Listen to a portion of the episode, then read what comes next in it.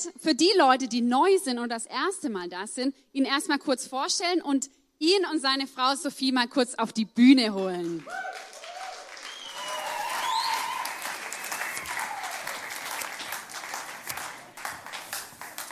Genau, warum dieser Mann hier so wichtig für uns ist, ist, weil er vor fünf Jahren den Traum hatte. damals war er Pastor im ICF Schaffhausen hat gesagt, hey, ich möchte, dass es so eine Kirche auch in Deutschland in Singen gibt. Und dann ist er vorangegangen, alleine am Anfang und hat mit einem kleinen Team hier angefangen, diese Kirche zu gründen.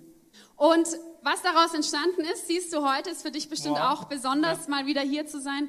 Und wir wollen dir einfach Danke sagen für diesen Mut, den du damals vor fünf, viereinhalb Jahren aufgebracht hast, für dein Durchhaltevermögen, einfach für das, was du in uns reingelegt hast. Und auch David und ich haben extrem viel von dir lernen können, als wir hier als Jungspunde ankamen, ohne Erfahrung, was es heißt, eine Gemeinde zu leiten. Aber da wollen wir einfach dir Danke sagen und auch dir, Sophie. Die beiden haben dieses Jahr geheiratet. Und wir sind echt gespannt, was Gott mit euch als Powerpaar noch vorhat. Und Rigo, jetzt ist die Bühne deine. Vielen Dank fürs Predigen. Wow, schön. Hallo zusammen. Ich komme aus der Schweiz, hört man. Ne? Ich gebe mir Mühe, irgendwo dann im guten Hochdeutsch zu sprechen. Im Moment muss ich noch ein wenig mein Kabel mich wieder gut verkabeln. Ich spreche nicht mehr so viel. Früher habe ich das richtig regelmäßig gemacht, du jede Woche dreimal, immer in Schaffhausen und singen. Ich freue mich sehr, heute hier zu sein wie Sarah schon gesagt hat, ein Riesenvorrecht zu sehen, was hier alles entstanden ist. Wir waren eine kleine Truppe und äh, daraus ist eine Kirche entstanden. Wow, schön. So gut. Definitiv. Es gibt so vieles, das ich mit euch teilen möchte. Genau. Ich ähm, beginne ganz ähm, kurz mit einem kleinen Einblick, was ich so getrieben habe, besonders im letzten Jahr. Dann äh, habe ich euch ein Thema mitgenommen. Ich möchte mit euch über die Laubhütte sprechen. Wenn du denkst, was ist eine Laubhütte? Keine Angst, ich erkläre dies oder versuche dir zu erklären, was das Laub und die Hütte so miteinander zu tun hat.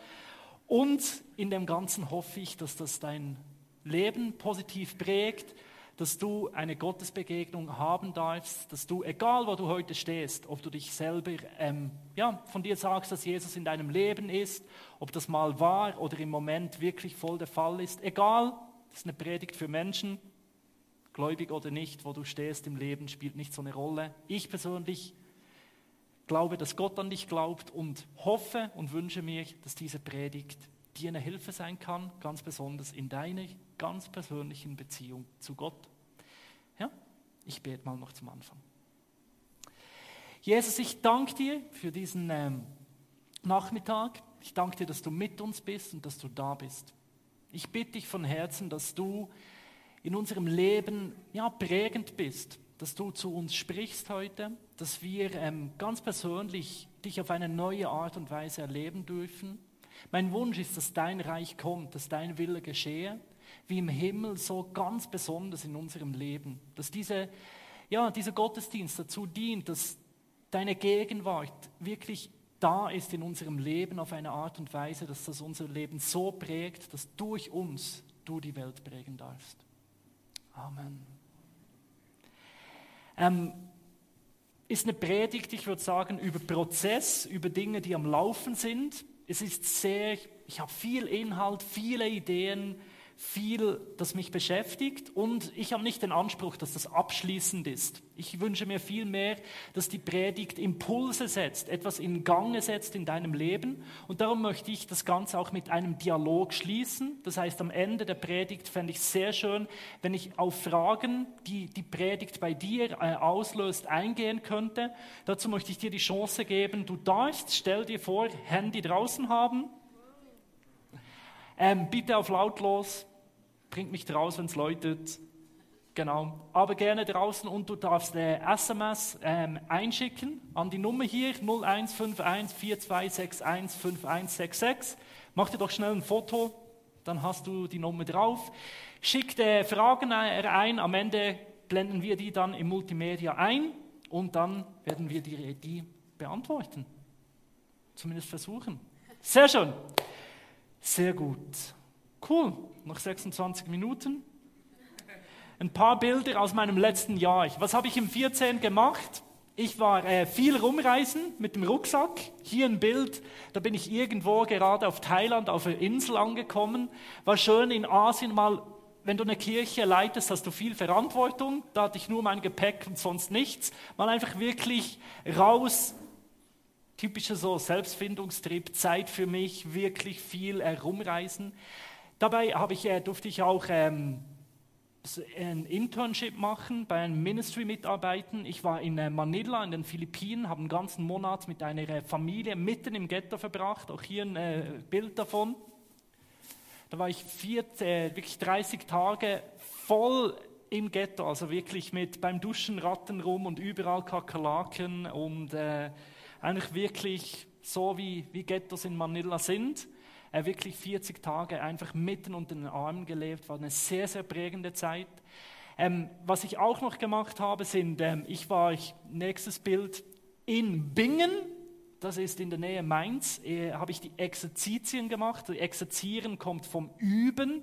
Das ist eine Art von ähm, Stille Tage. Ich war 30 Tage in der Stille, nicht reden, beten, auf Gott hören. So eine sehr, sehr intensive und prägende Zeit hat mein Leben verändert. Kann euch meine Frau davon erzählen. Und auch, ja, das ist wirklich vieles auch jetzt aus der Predigt, ähm, ist sehr geprägt aus dieser Zeit, aus, aus der Stille, aus ganz bewusst einfach wirklich nur auf Gott hören, nach Gott suchen. Genau. Und, nächstes Bild, wir haben geheiratet. Oh,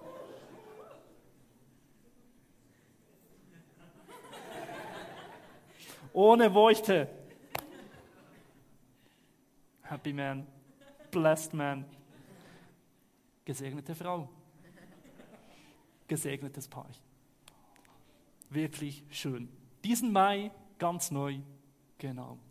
Zusammen arbeiten wir nun am selben Ort in Winterthur äh, in einem äh, Haus für äh, Jugendliche, die familiäre Herausforderungen haben, aus ganz unterschiedlichen Umständen nicht mehr zu Hause sein können. Wir arbeiten dort als Betreuer auf unterschiedlichen Wohngruppen. Nochmals ein ganz anderer Bereich, spannend, herausfordernd, neu. Da sind wir mittendrin in Winterthur. Genau. So kurz, das ganze Leben interessiert sicher die, ähm, die mich noch von früher kennen, in a nutshell. Ist auch schön, wenn man die, Bühne hat, kann man es von vorne gerade allen erzählen. Was ähm, ich heute mit euch anschauen möchte, ist Laubhütte. Die Laubhütte, habe ich euch ein Bild mitgebracht, ist etwas, das besonders in, ähm, in Israel prägend ist. Das ist ein Fest, das jedes Jahr stattfindet. Meine Frau und ich hatten jetzt gerade das äh, Vorrecht, fast mehr als zwei Wochen in Israel herumzureisen. Und überall siehst du die Leute so ein Haus äh, am Bauen. Und für die, die es äh, nicht wissen, das israelische Gedankengut, das jüdische Gedankengut ist für das Verständnis des Christentums entscheidend, weil Jesus war ja Jude. Die ganze Geschichte, die das Christentum die Basis dazu gelegt hat, ist das Judentum. Also die ganze Geschichte, die wir im Alten Testament lesen und auch das ganze Neue Testament, ist in erster Linie an die Juden gerichtet und beinhaltet Geschichte und die ganze Kultur des Judentums. Und es gibt sehr viele Dinge, die wir noch auf eine ganz andere Art und Weise begreifen, wenn wir immer wie mehr uns wieder miteinander äh, aussetzen, uns Gedanken dazu machen, was ist Inhalt, was ist die Bedeutung dieser Feste.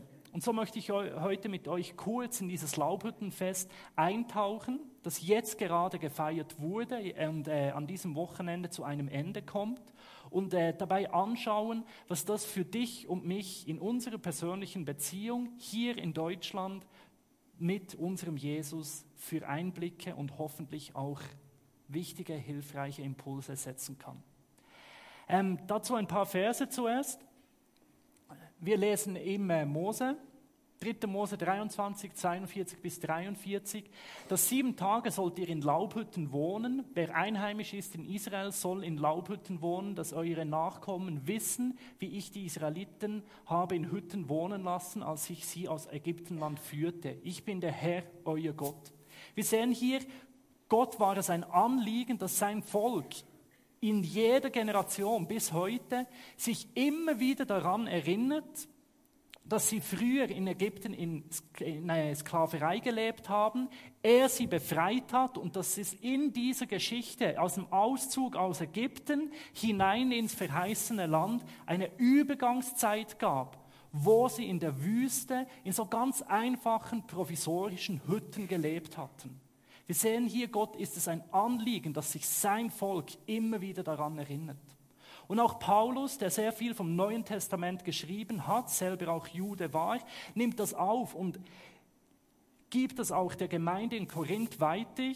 Menschen, die zum Glauben dazugekommen sind. Und er sagt im 1. Korinther, 10, Vers 1, ihr dürft nämlich nicht vergessen, Geschwister, wie es unseren Vorfahren zum, zur Zeit des Moses erging. Und dann nimmt er die ganze Wüstenwanderung auf. Also wir sehen auch Paulus war es wichtig, dass die Leute die Zeit von den Menschen in der Wüste, die Zeit, als das Volk Israel in der Wüste war, nicht vergessen.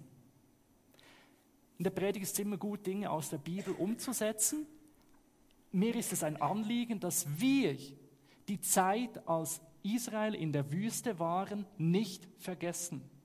Heute durch diese Predigt mag ich dich daran erinnern, das Volk Israel war mit Gott in der Wüste. Sie haben dort in provisorischen Laubhütten gelebt. Warum ist es wichtig? Warum ist es Gott ein Anliegen, dass wir uns an diese Laubhütten erinnern? Ich habe euch drei Punkte mitgebracht, die, wie ich hoffe, wichtig sind, ein Impuls in unserem persönlichen Glaubensleben setzen, äh, setzen können. Aus der Laubhütte können wir drei Dinge lernen. Punkt Nummer eins. Am Bild der Laubhütte erkennen wir, dass Gott an deiner Veränderung interessiert ist. Gott interessiert es, dass du dich veränderst. Was meine ich damit? Habe ich ein lustiges Bild mitgenommen? Milch und Honig in 600 Kilometern. Das ist wirklich, hier ist Ägypten, das Volk Israel in der Sklaverei. Sie werden nieder, niedergedrückt, es geht ihnen schlecht. Und Gott sagt, ich befreie euch. Die zehn Wunder, let my people go. Mose führt sie hinaus. Da ist das Land, wo Milch und Honig fließt. Jeder denkt, oder? Auszug, Einzug. Aber es gibt kein, kein Ausziehen und kein Einziehen ohne einen Umzug. Und in der Mitte steht die Wüste. Und Gott ist nicht auf direktem Weg ins verheißene Land. Nee, der ist zuerst in der Wüste mit, mit dem ganzen Volk. Und das war ein Umweg, das war mühsam, das war Wüste. Und erst danach ins verheißene Land. Auch in deinem Leben geht es nicht direkt. Das Leben ist nicht McDonald's, zack, bumm und die, die Lösung ist da. Es ist ein Prozess und das vergisst unsere Generation. Wir denken immer wieder, Problem, Lösung und alles, was mehr als zwei Mausklicke braucht, geht zu lang. Es ist ein Prozess. Ganz besonders das Leben mit Gott ist ein Prozess. Weil noch mehr als an der Lösung in deinem Leben ist Gott an dir interessiert. Gott will dich verändern und das passiert in diesem Zwischenraum zwischen dem Alten und dem Neuen. Hier lebt der, der sich Nachfolger Jesus nennt. Das alte Leben, das Leben ohne Gott hinter sich gelassen, wissen, das Leben mit Gott wird kommen und zwischendrin ist dieser Weg, wo das Alte immer wie mehr abnimmt und das Neue immer wie mehr zunimmt. Du und ich, wir sind in einem Prozess. Zwei Stellen, die das verdeutlichen, am Beispiel vom Volk Israel.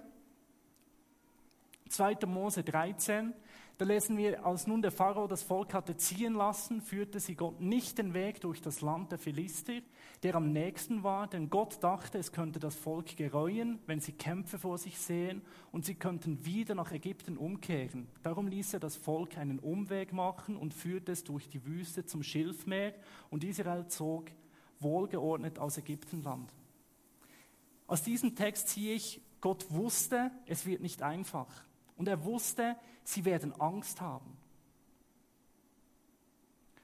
Und darum hat er sie zuerst in die Wüste genommen. Nicht direkt in den Konflikt hinein, nicht direkt ins Neue, weil er sie zuerst formen wollte, dass die Kämpfe, die kommen werden, er sie darauf vorbereiten kann. Und im, ersten, im nächsten Vers lesen wir, wie Gott mit ihnen mit dabei war im Tag als Wolkensäule, in der Nacht ähm, als Feuersäule. Er hat sie begleitet.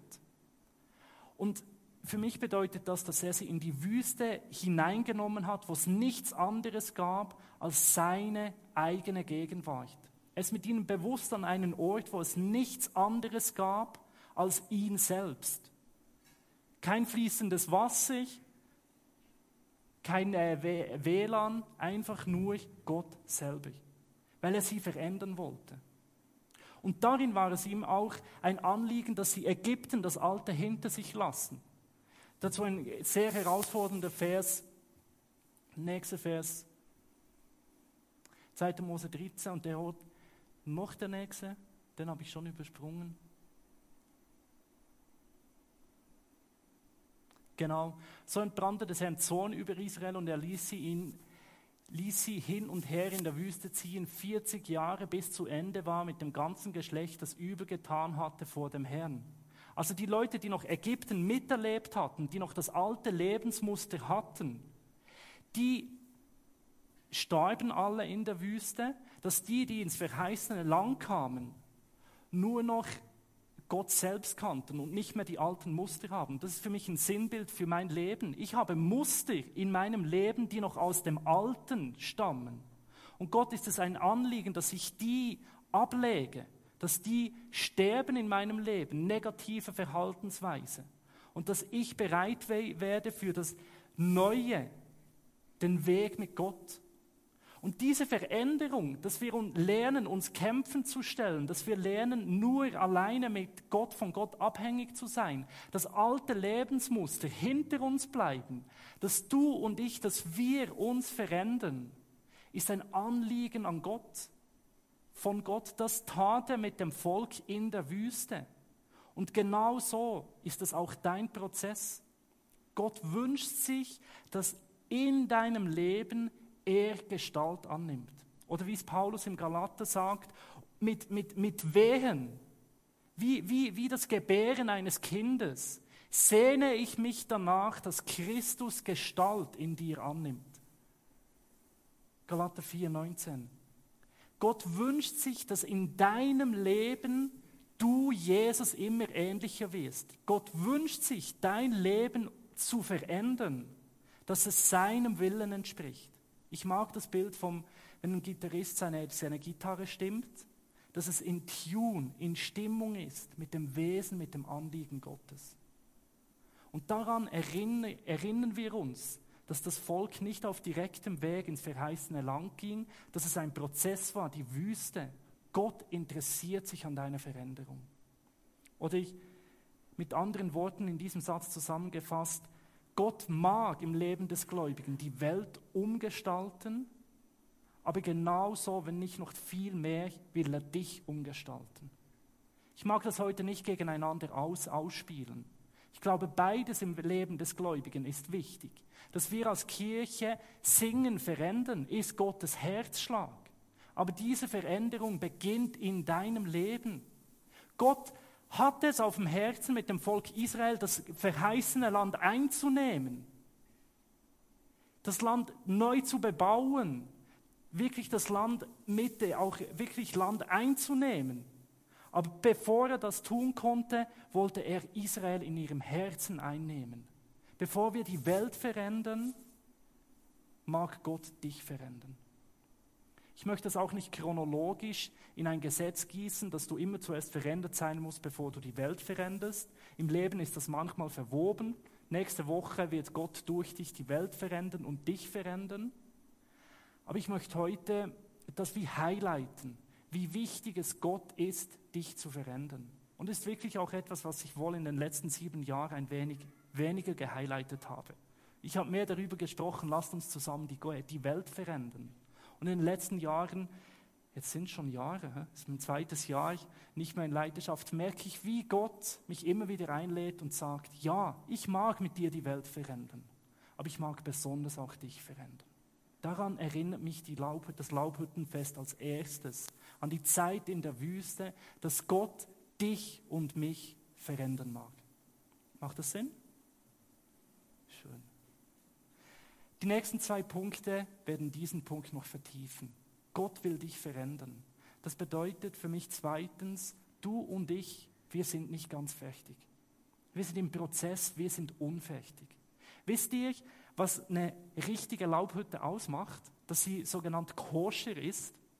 Eine richtige Laubhütte darf nicht so ein gutes Dach haben. Eine richtige Laubhütte muss ein Dach haben, wo es Löcher drin hat. Durch so eine richtige, original, koschere, korrekte Laubhütte muss man die Sterne sehen. Man muss nass werden, wenn es regnet. Eine Laubhütte muss unfertig sein. Es ist eine provisorische Behausung. Es ist ein Haus, das nicht ganz fertig ist. Du und ich, wir sind eine Laubhütte, nicht ganz fertig.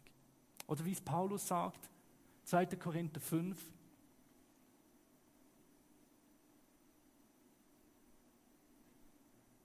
Übernächste Folie.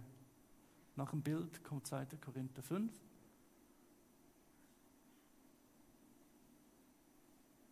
So gleich zum Beispiel der Körper, in dem wir hier auf der Erde leben, einem Zelt, das eines Tages abgebrochen wird.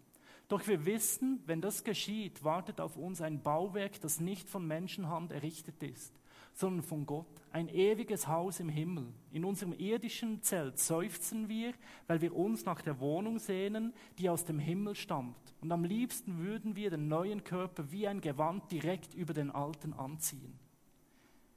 Du und ich, wir sind wie ein Zelt, wie eine Laubhütte. Wir sind noch nicht am Ende. Und so oft sehnen wir uns danach, dass wir bereits komplett sind. Ich möchte stark sein und alles im Griff haben. Ich, ich sehne mich nach dem, weißt du, Bodybuilder, Body, alles, damn, bam, dieser Körper, oder? Dieser Charakter, pff, einfach alles gut, alles nice, alles stark, oder? Selbst wenn ich auf der Bühne stehe, vielleicht sieht man dann besser dank dem Licht, oder? Ist das die Versuchung hier, den Schein zu erwecken, als ob ich schon in diesem Bauwerk wäre, aber ich sagte genau wie du, ich bin ein Zelt. Gerade heute Morgen, ich war auf dem Stress auf dem Zug, oder? Habe ja Predigtdienst, ich muss Richtung singen, oder? Dann habe ich einen, äh, jemanden getroffen und ich gemerkt, er möchte eigentlich mit mir reden. Und ich habe, äh, sorry, ich muss auf den Zug.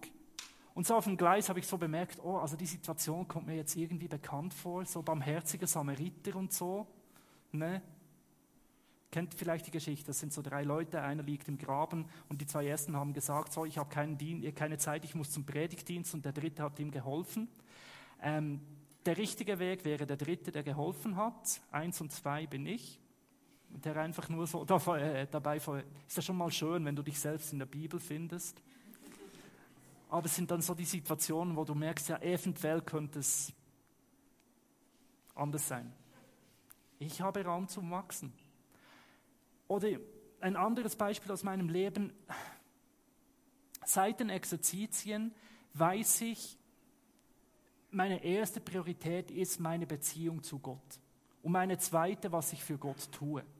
Aber ich sage euch, mir fällt es einfach, für Gott Dinge zu tun, als mit Gott zu sein. Ich finde es einfacher, eine Kirche aufzubauen, als eine Beziehung zu Gott.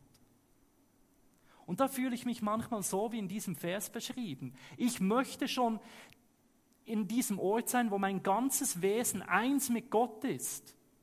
Und manchmal gerade im Beten also es ist jetzt nicht so, dass ich jedes Mal bam, tausend Eindrücke habe und jeder Bibelvers, wow, so nahe und so krass und meine Zeit mit Gott und ich dann wie Mose leuchte, das ist manchmal, besonders in der letzten, im letzten Jahr war das so, uh, okay, das ist jetzt wichtig, aber uh, und Ding. Und dann kommst du so raus und denkst, Gott, das geht ja jetzt überhaupt nicht mit mir.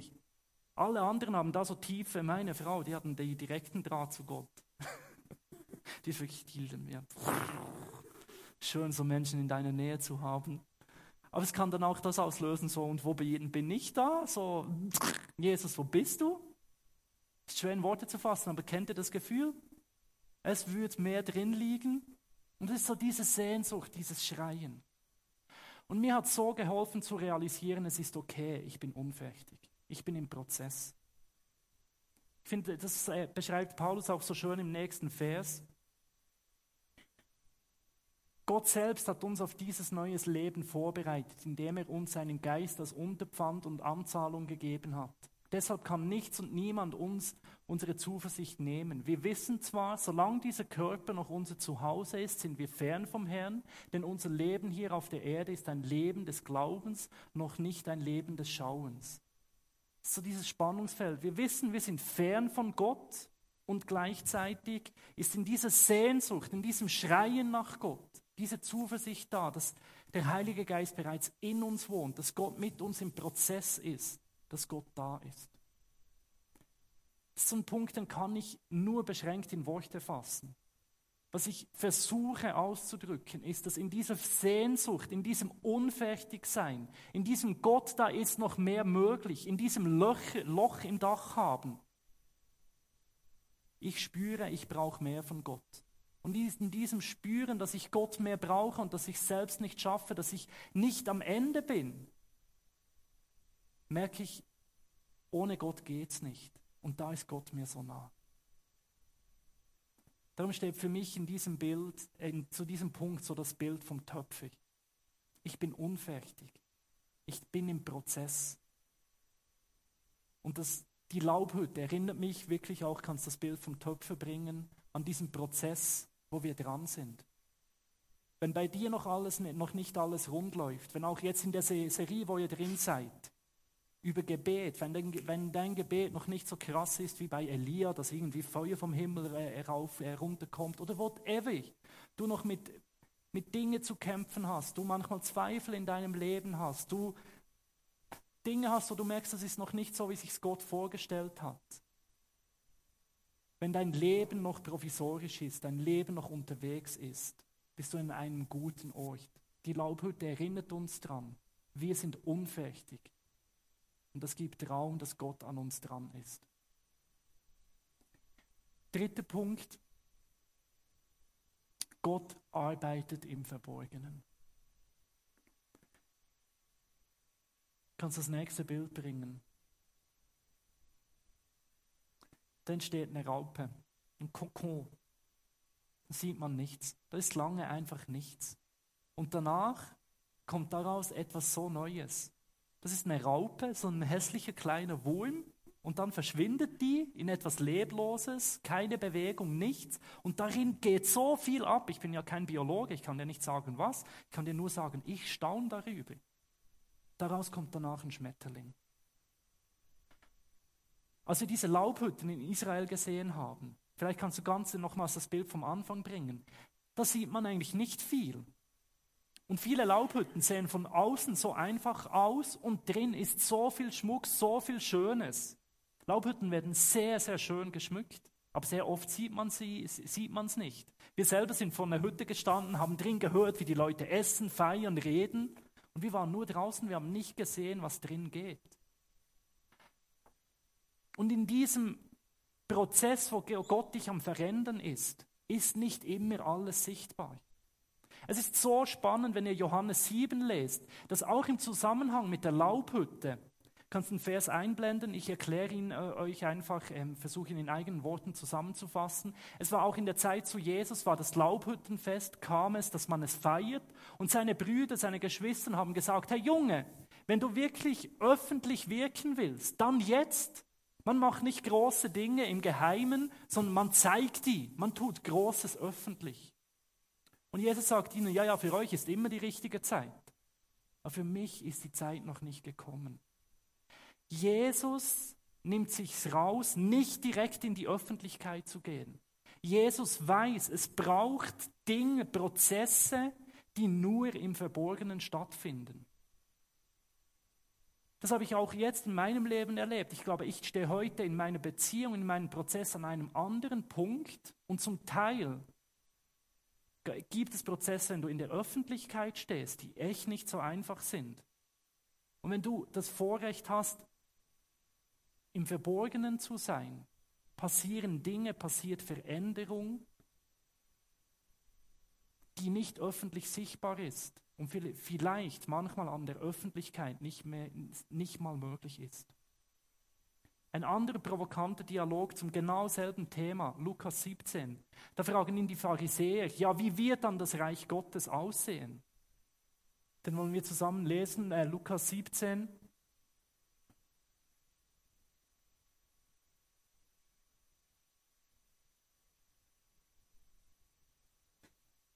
Ja, da ist er.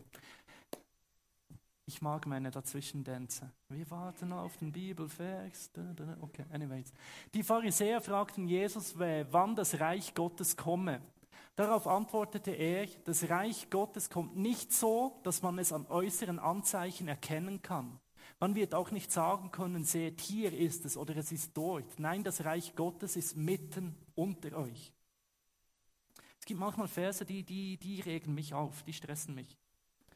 Und zum Beispiel hier so, ja, das Reich Gottes ist äußerlich nicht sichtbar. Was soll das dann? Ich mag Zeichen und Wunder sehen. Ich mag die Kraft Gottes sehen. Bam! Ich mag auch eine starke Kirche sehen. Ich mag der Welt zeigen, schau die Kirche an. Gott existiert, oder?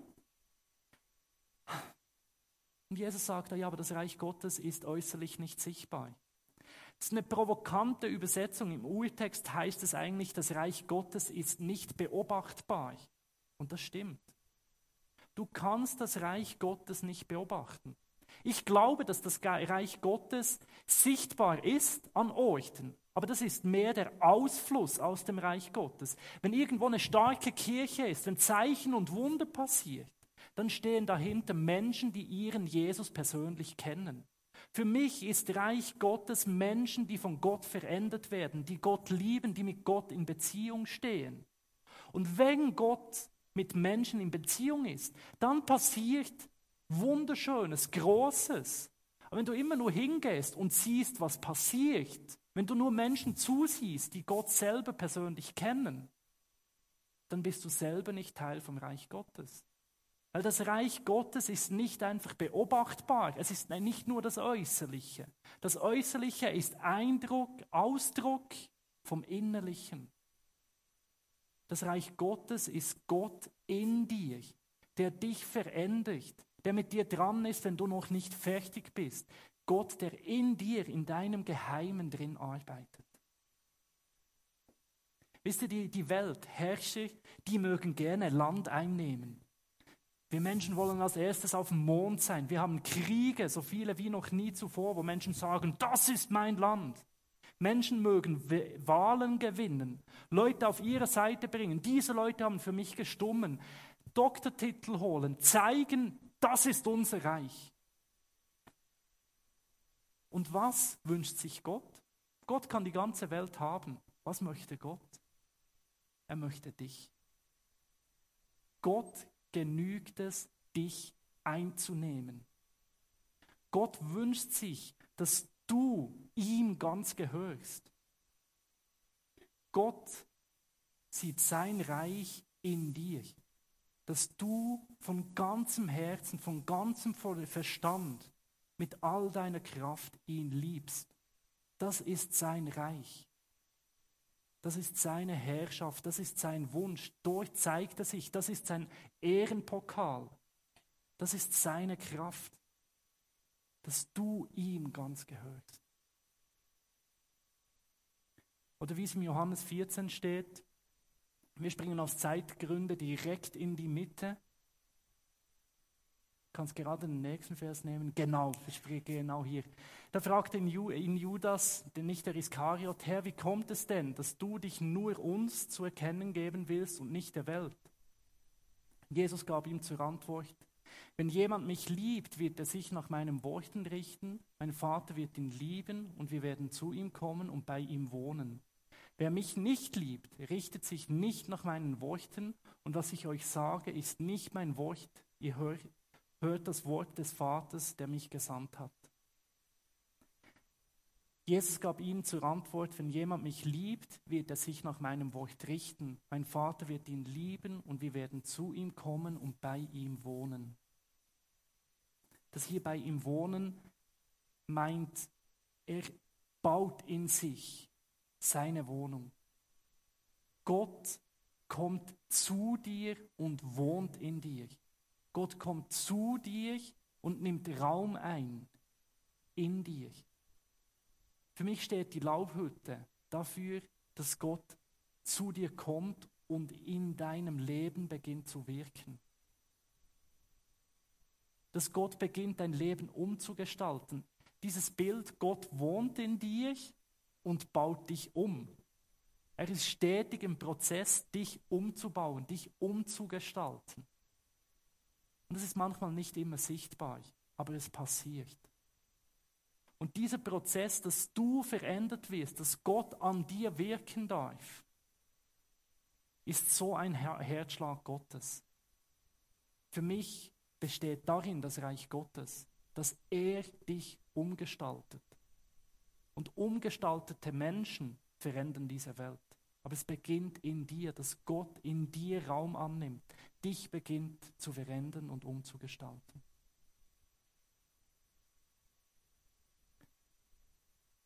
Können wir nochmal alle drei Punkte einblenden? Für was steht die Laubhütte?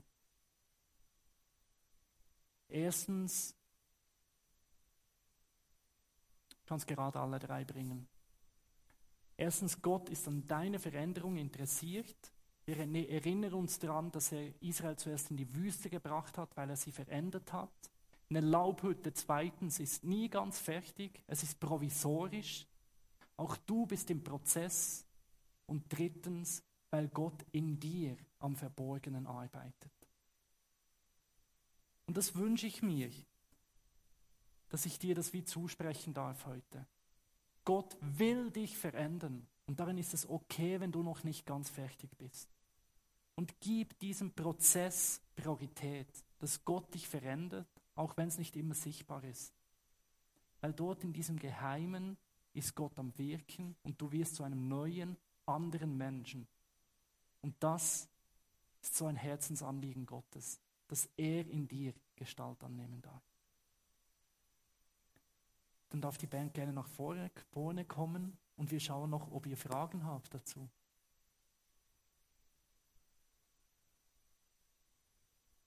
Gibt es Fragen? Keine Fragen. Soll es geben. Nehmt das mit.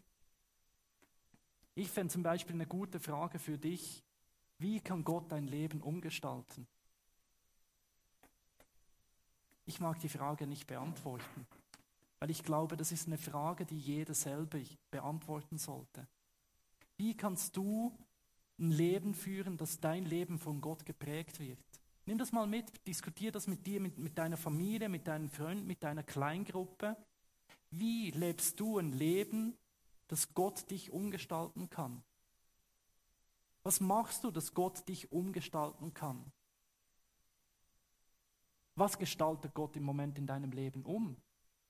Ich fände das schön, wenn wir mehr auch darüber sprechen würden. Was Gott, was tut Gott in deinem Leben gerade?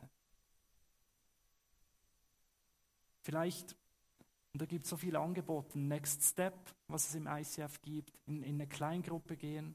Was tust du, damit Gott in deinem Leben mehr Raum, mehr Gestalt annehmen kann? Ich bete noch zum Schluss.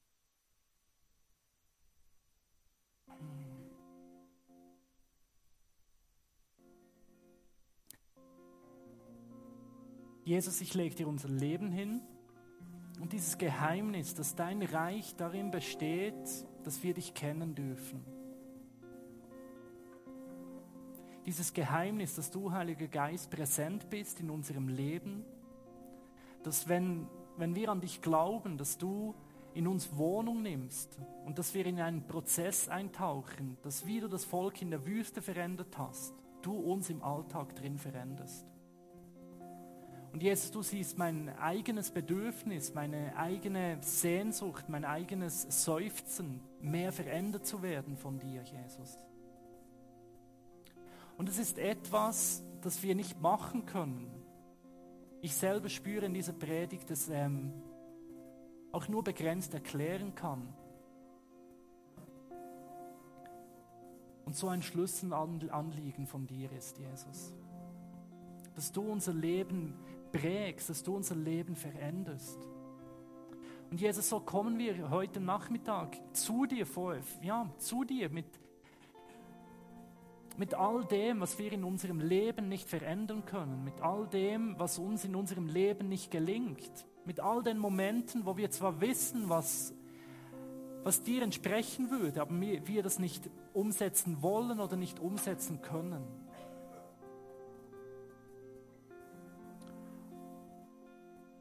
Und wir legen die uns wirklich in deine Hände und ich möchte dir ganz persönlich für mein Leben einfach zusprechen, form du mich, so wie du es willst. Verändere du mich, so wie du es willst. Mach mich zu dem Menschen, den du haben möchtest. Ich sehne mich danach, dass du dich wohlfühlst in, deinem, in meinem Leben, dass du dich einrichtest in meinem Leben, dass du mein Leben umgestaltest.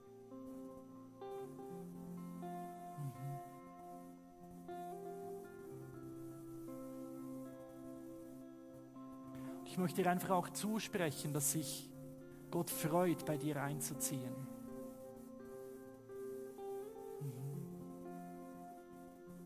Amen. Ich mag dir das jetzt noch sagen, man kann ja manchmal auch in der, im Gebet weiter predigen, aber ich, ich mag dir das jetzt einfach zusprechen. Gott freut sich, wenn er dein Leben sieht.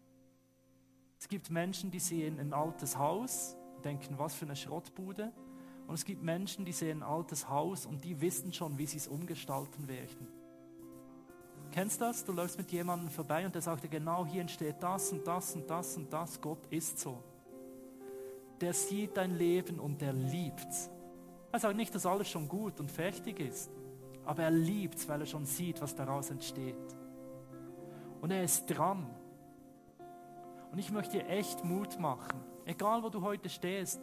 Vielleicht gibst du Gott das erste Mal die Schlüssel zu deinem Haus und sagst, okay, ich lasse mich drauf ein, komm rein, verändere du mich. Oder vielleicht bist du schon seit Jahren dran, mit Gott unterwegs zu sein.